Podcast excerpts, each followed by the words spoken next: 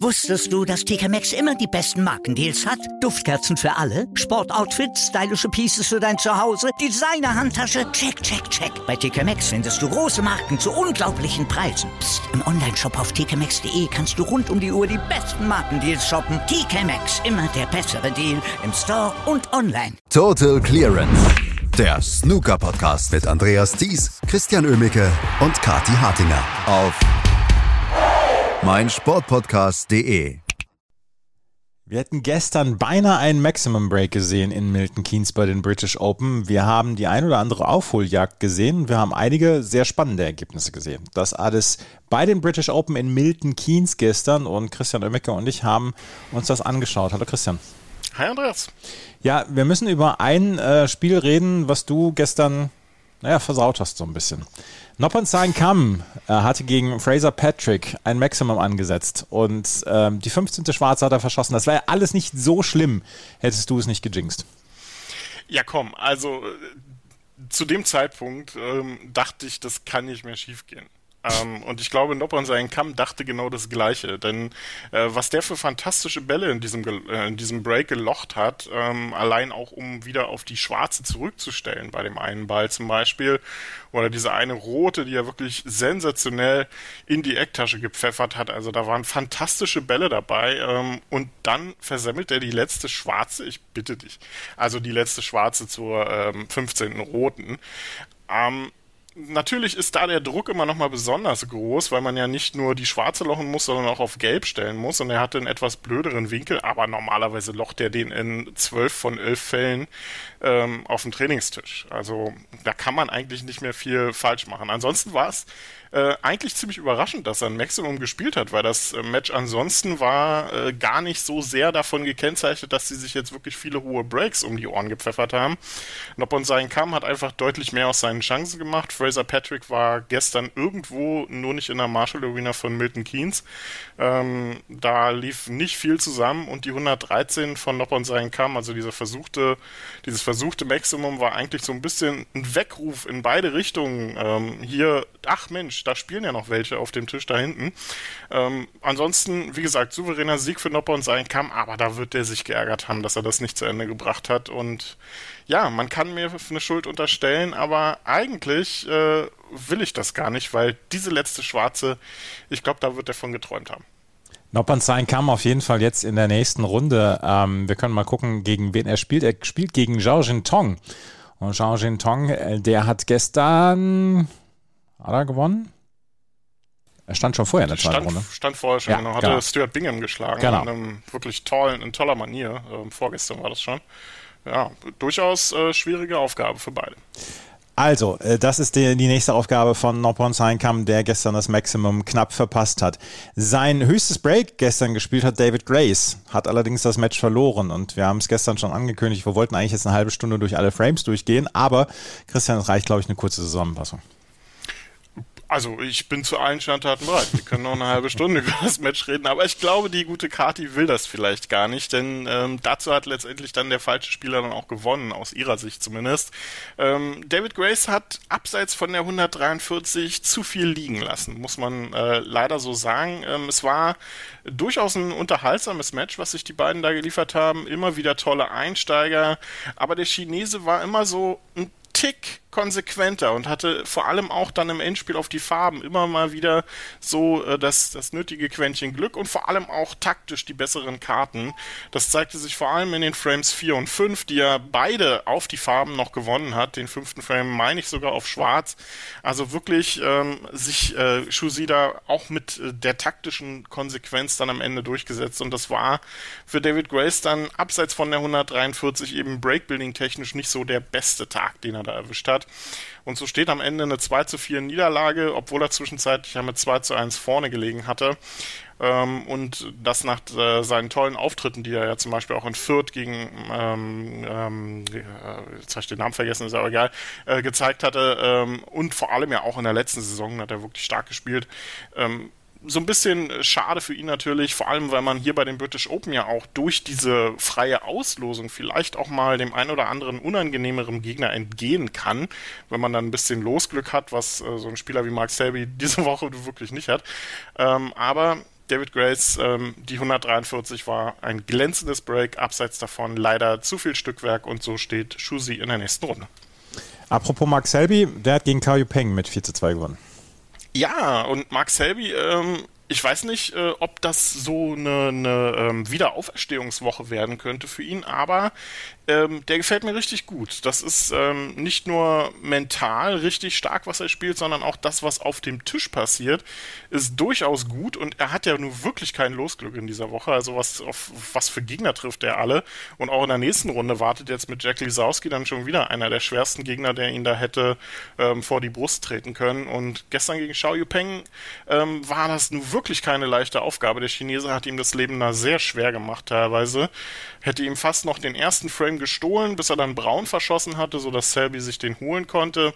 Eine 70 von Yupeng zum Ausgleich. Der dritte Frame war dann wieder umkämpft. Da hatte Max Selby auf die Farben dann wieder das äh, taktisch bessere Händchen und erhöhte dann mit einer 90 auf 3 zu 1. Also ließ sich davon nicht beeindrucken in seinem Spiel, dass äh, Xiao Yupeng ihm auch immer wieder versuchte, so ein bisschen sein Spiel aufzudrücken. Der Chinese verkürzte dann nochmal, aber das war dann letztendlich auch nur noch ähm, eine Randnotiz nach einem fantastischen Einsteiger im sechsten Frame. Ähm, nachdem Max Selby sich ja schon mal so knappe 30, 35 Punkte zusammengesammelt hatte, ähm, holte er sich dann mit einer 109, einer richtig tollen Clearance den Sieg. Also guter Auftritt wieder von Max Selby, gefällt mir richtig gut. Und ich könnte mir vorstellen, er ist ja noch nicht fürs Champion of Champions qualifiziert, dass er das mit dem British Open schaffen kann. Und damit schon mal herzlichen Glückwunsch an die 15 verbliebenen Spielern außerhalb von ihm. Aber es gefällt mir wirklich, wirklich richtig gut, was Max Selby hier spielt. Der hat ja nur wirklich keine leichte Saison hinter sich. Und ähm, das, was diese Woche hier bisher im Milton Keynes bei ihm zusammenläuft, ähm, ja, lässt sich richtig gut anschauen. Apropos gute Form gezeigt. Matthew Stevens gewinnt gestern gegen Tapshire und nur mit 4 zu 2. Nicht, dass er gewonnen hat, sondern wie er gewonnen hat, hat beeindruckt.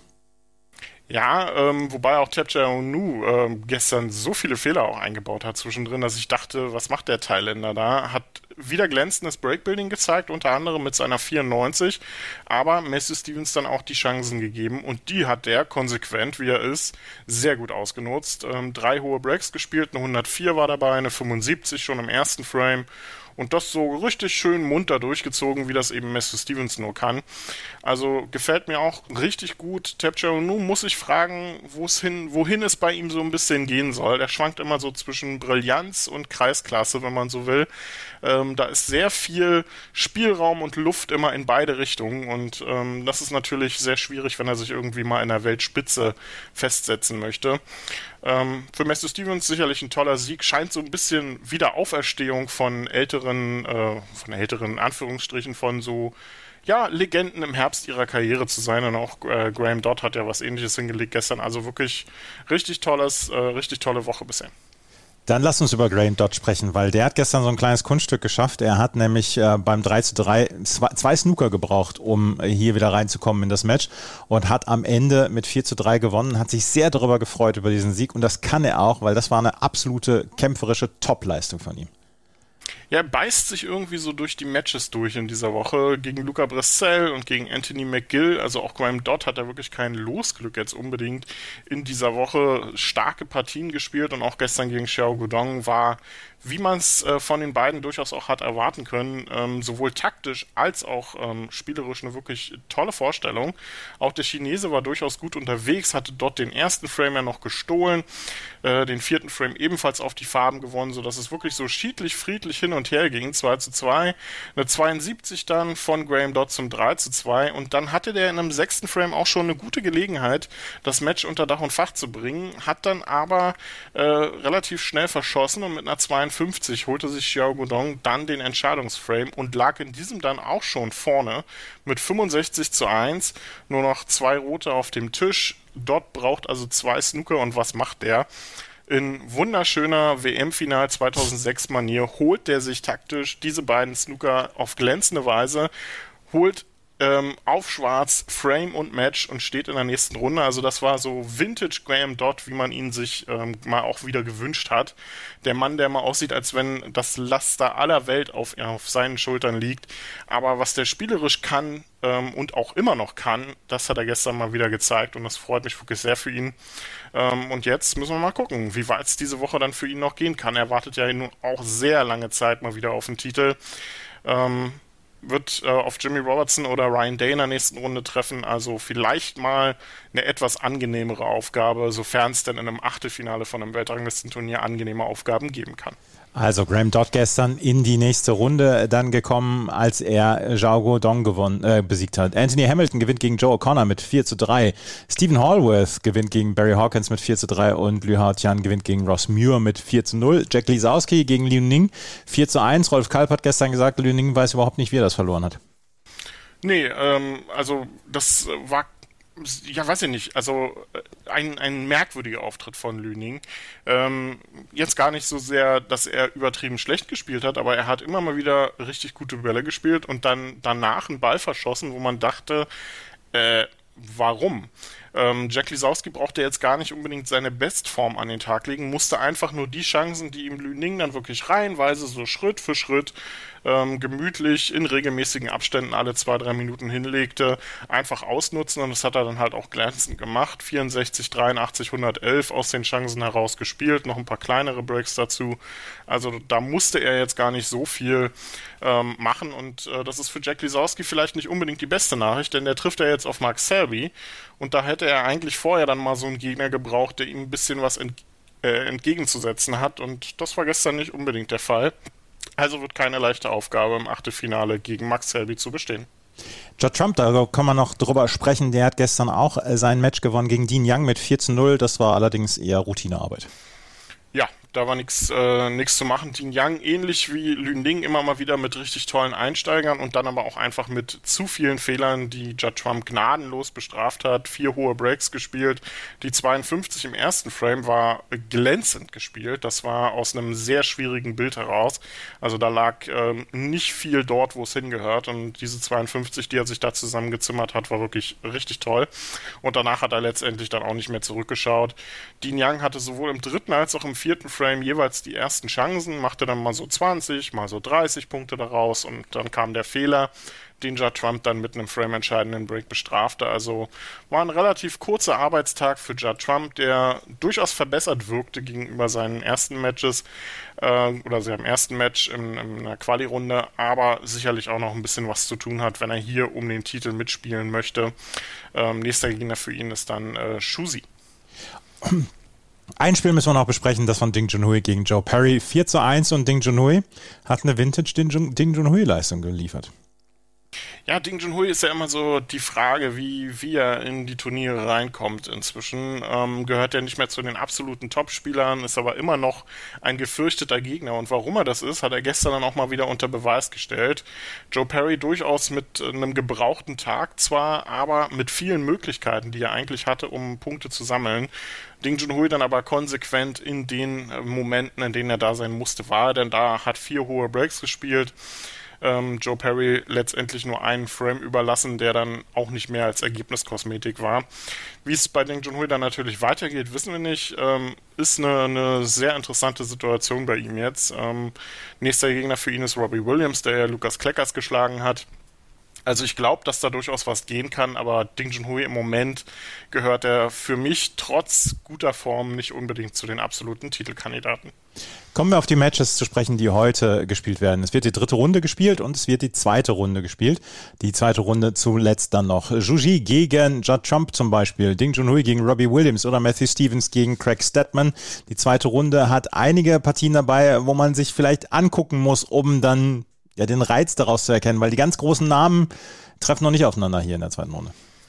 Naja, Mark Allen, durchaus eine, eine schwierige Aufgabe, ne? Gegen Gary Wilson, immerhin ehemaliger WM-Halbfinalist. Mal gucken, wie das so, äh, wie das so wird. Gary Wilson ja nicht unbedingt mit der besten Saison. Mark Allen, der seine gute Saison ein bisschen bestätigen muss. Jetzt in, in dieser Spielzeit bin ich gespannt. Und am Abend geht es ja dann schon weiter mit den, Achte, mit den äh, ersten Partien des Achtelfinals, oder nee, mit allen Partien des Achtelfinals, glaube ich sogar, genau. Ähm, und dann wissen wir heute Abend schon, ähm, wer die letzten acht dieses Turniers sind und da frei ausgelost wird, könnte das für ein paar interessante Matches noch sorgen. Wir werden sehen und wir werden morgen darüber sprechen hier bei Total Clearance auf meinsportpodcast.de. Wusstest du, dass TK Maxx immer die besten Markendeals hat? Duftkerzen für alle, Sportoutfits, stylische Pieces für dein Zuhause, Designer-Handtasche, check, check, check. Bei TK Maxx findest du große Marken zu unglaublichen Preisen. Psst. im Onlineshop auf tkmaxx.de kannst du rund um die Uhr die besten Markendeals shoppen. TK Maxx, immer der bessere Deal im Store und online. Was zum Teufel, du Bastard? Du bist tot, du kleiner Hundeficker. Und dieser kleine Hundeficker, das ist unser Werner. Ein ganz normaler Berliner Kleinstkrimineller, der dann aber im Knast das Ding seines Lebens dreht. Una Fantastica Risetta Perla Pizza. Er klaut seinem Zellengenossen ein Pizzarezept. Aber nicht irgendeins. Und mit dem eröffnet Werner dann die beste Pizzeria Berlins. Doch Werners Glück ist nur von kurzer Dauer. Denn es hagelt Probleme. Werners Pizzaparadies. Erstmals großes Kino- und Podcast-Format. Mit fetter Starbesetzung. Alina But, Kida Ramadan, Edin Hasanovic, Oliver Koritke, Ralf Richter, Ben Becker, Winfried Glatzeder, Anna Schmidt und viele mehr. Abonniert die Scheiße. Jetzt macht schon, mach! Total Clearance. Der Snooker-Podcast mit Andreas Thies und Christian Ömicke auf meinsportpodcast.de.